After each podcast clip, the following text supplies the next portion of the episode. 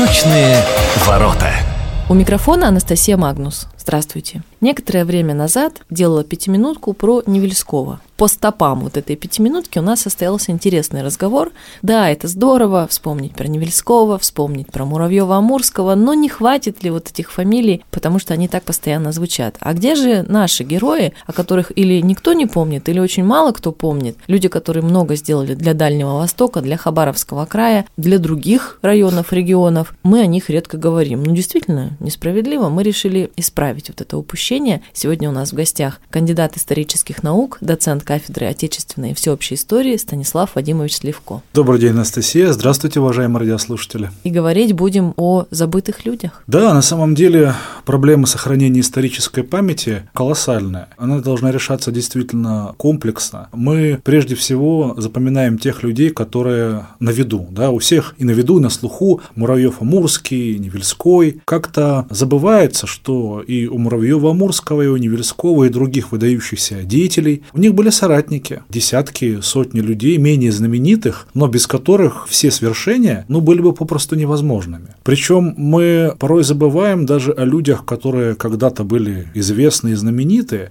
Времена ушли. Как-то вот об этих людях говорить не очень принято. Хотя наш край, вообще, в принципе, Дальний Восток, это сотни, тысячи имен, не побоюсь этого слова, всероссийского и даже мирового уровня людей, которые отдали действительно и свои лучшие годы, и свои силы, энергию для того, чтобы Дальний Восток развивался, для того, чтобы Дальний Восток был действительно форпостом России на Тихом океане. Ну, о ком сегодня поговорим? Предлагаю поговорить о наших выдающихся летчиках. Почему о летчиках? Да, Надеюсь, не потому, передачи? что у нас сейчас все страдают, глядя в небо. Нет, не поэтому. Аэропорт Хабаровска назван именем Геннадия Ивановича Невельского. Без сомнения, великий человек, которого мы все помним, уважаем. Считаем, что в Хабаровске Невельскому должен стоять памятник достойный. Но если на чистоту, Геннадий Иванович Невельской – адмирал флота. Он жил в эпоху, которая еще не знала авиации. Его именем назван аэропорт. Хабаровчане жители края проголосовали, воля народа, да, vox populi, vox deus, но это не значит, что мы должны забывать тех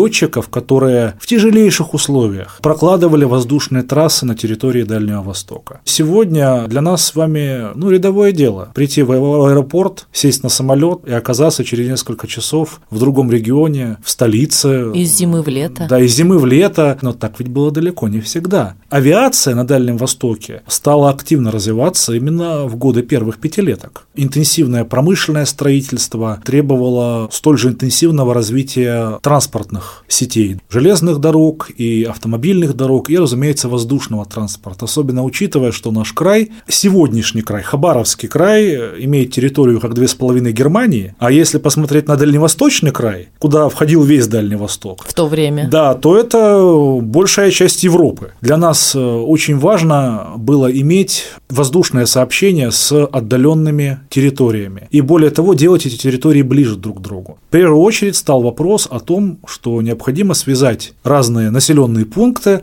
именно воздушным сообщением. Но здесь огромное количество проблем было. Эти маршруты действительно прокладывали, потому что элементарно карт многих местностей не было. Другая проблема. Летчики, которые были бы подготовлены к работе в экстремальных условиях, все познавалось методом проб и ошибок. Наконец, самолеты. Советская авиационная промышленность только-только становилась на ноги и преимущественно выпускала самолеты военного назначения, поскольку на границе было неспокойно. И вот все эти проблемы на протяжении 20-30-х годов, они решались, и в конечном итоге страна сумела покрыться воздушными трассами, подготовить кадры первоклассных летчиков и сумели наладить авиационную промышленность, которая могла решать все стоящие перед ней задачи. Когда вы говорите, что особые экстремальные условия, речь о наших температурах или о том, что у нас где-то гора, где-то провал, разные ветра, и все это не изучено? И это тоже экстремальные условия для полетов, но опять же снегопады, да, там метель. Это требует от летчиков умения летать вслепую, то есть по приборам или по картам. А как делать, если самолеты не оснащены приборами? И вот карты нет, И картами. Конечно. Как делать, если от обледенения самолет ничего не спасает? Вот мы все любим Антуана де Сент-Экзюпери, знаменитого французского писателя. У всех на слуху «Маленький принц»,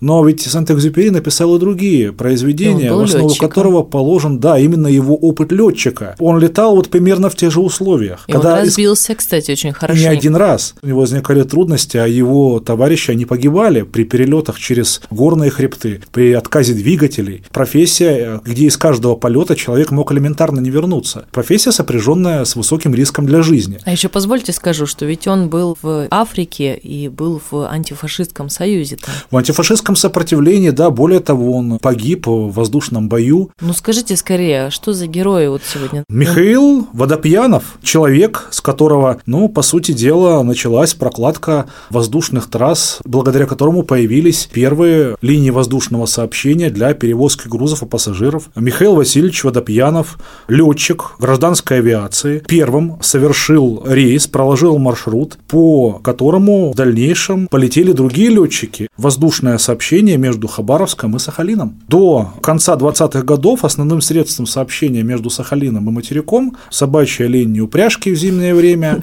корабли. И чтобы из Хабаровска до Сахалина попасть, требовалось ну, порядка 35-40 суток. Это и еще если ничего не приключилось. Это ничего, дороге. если не приключиться, а в дороге могло приключиться совершенно разные. Более того, на Сахалин необходимо было в любое время доставлять грузы, транспорты, корреспонденцию, продовольствие. И универсальным средством, которое сможет ускорить этот процесс, был аэроплан. В этот период времени и Сахалину отводилось большое значение с точки зрения развития нефтепромышленности. Месторождение нефти в Ахе на севере Сахалина разрабатывали буквально всем Советским Союзом. Туда прибывали нефтяники из Баку, из Грозного. Дальневосточная нефть должна была влиться да, в общий этот поток советской нефти на благо индустриализации. И более того, именно в этот же период времени, уже в 30-е годы в Хабаровске построили нефтеперерабатывающий завод, в Комсомольске на Амуре да, в дальнейшем тоже. Поэтому, безусловно, стратегическое значение это имело. Чтобы отладить линию воздушного сообщения между Сахалином и Хабаровском, как раз-таки было создано акционерное общество «Добролет», которое, в принципе, должно было взять на себя функции развития воздушных сообщений на Дальнем Востоке. Добролет. Да, Добролет, вот такое замечательное название. Возглавил его Алексей Семенович Ревадин. Деньги на покупку самолета, который должен был начать да, историю гражданской авиации на Дальнем Востоке, Востоке, собирали буквально всем Дальним Востоком. Одни только жители Севера Сахалина внесли на это 7 тысяч рублей. То есть это не госпрограмма? По, по тем временам, ну, государство, разумеется, помогало, но денег на все не хватало.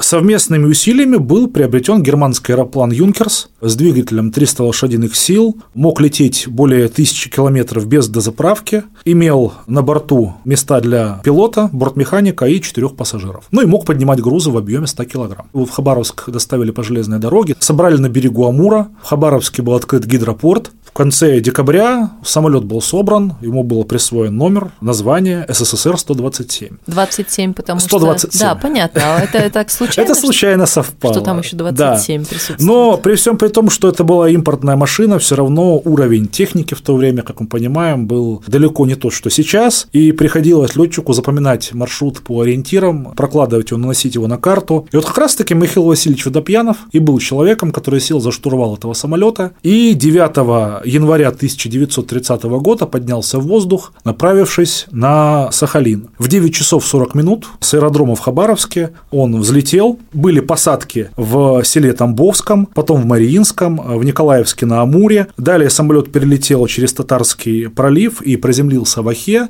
ну и через некоторое время потом отправился в Александровск-Сахалинский. Водопьянов – это для него был лишь один из Подвигов. таких вот э, кусочков биографии. Да? Если мы откроем справочники, где содержится информация о биографиях выдающихся советских российских летчиков, там этот эпизод иногда даже и не прописывается. Водопьянов прокладывал воздушные трассы между Москвой и Ленинградом, Москвой и Иркутском, летал на Петропавловск-Камчатский. Более того, в зимой 1933 года он совершил испытательный полет между Москвой и Петропавловском-Камчатским Камчатском. И, надо сказать, в районе озера Байкал самолет потерпел крушение, он получил серьезные травмы, множественные переломы. В 1934 году Водопьянов участвовал в спасении экипажа ледокола «Челюскин», за что получил звание Героя Советского Союза. Вся страна следила за эпопеей челюскинцев, и Водопьянов был одним из тех летчиков, которые вывезли экипаж погибшего судна. В 1936-1937 годах он летал в Арктику и впервые в мире совершил посадку на Северном полюсе, доставив туда полярную экспедицию корпуса СП-1. Впервые в мире. Впервые в мире. Когда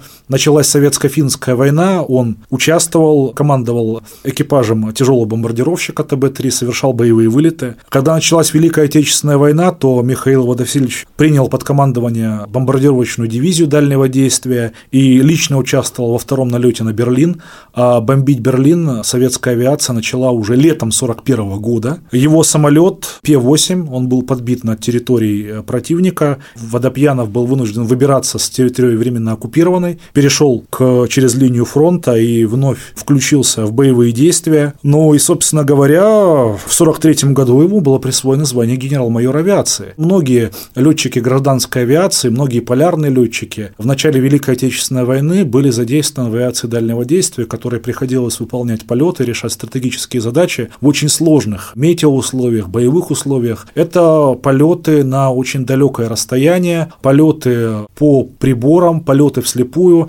И, разумеется, здесь опыт полярных летчиков очень был пригодился. очень актуален. Ну да, с нашими тут условиями. Но ведь надо сказать, что и после войны Водопьянов тоже Продолжил. продолжил свой путь летчика, несмотря на то, что в 1946 году он вышел в отставку, продолжал участвовать в экспедициях, в исследованиях Арктики, экспедиция Север-1, Север-2, которые состоялись в конце 40-х годов, он принял в них участие. Более того, он занимался литературной деятельностью, ему было о чем написать. Целый ряд книг, в том числе о своем рейсе из Хабаровска на Сахалин, он написал, вышло в виде брошюры, такой очерк «Первый рейс». Он и был издан Хабаровским книжным Наверное, можно найти в интернете. Да, он, по-моему, есть, но у меня бумажная версия нашего хабаровского книжного издательства, она есть. Поэтому мы видим, что Водопьянов был человеком, безусловно, не только нашего регионального значения, это человек мирового уровня, его знают во всем мире. При этом, по сути дела, именно его маршрут – это первый почтово-пассажирский маршрут, который был проложен нашей гражданской авиацией на Дальнем Востоке. Именно с этого события у нас идет отчет.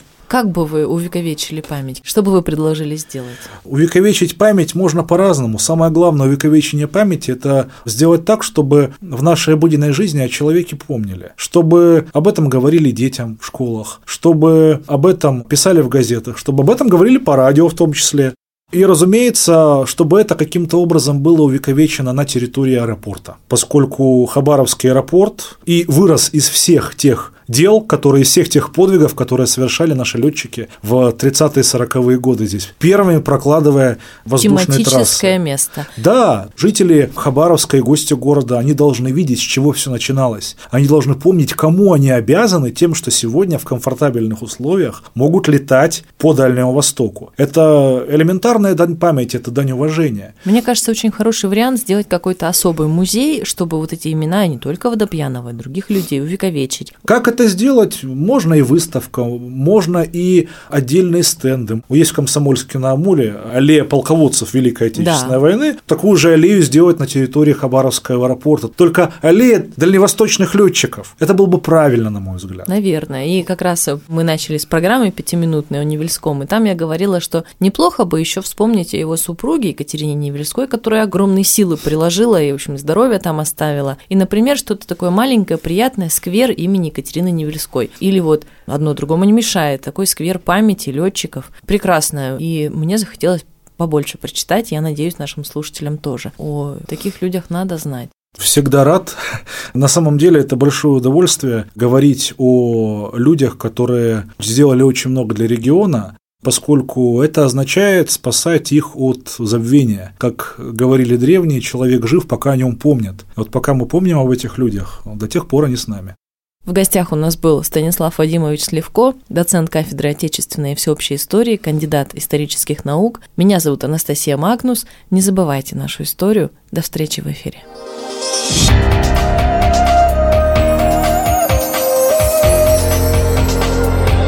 Восточные ворота.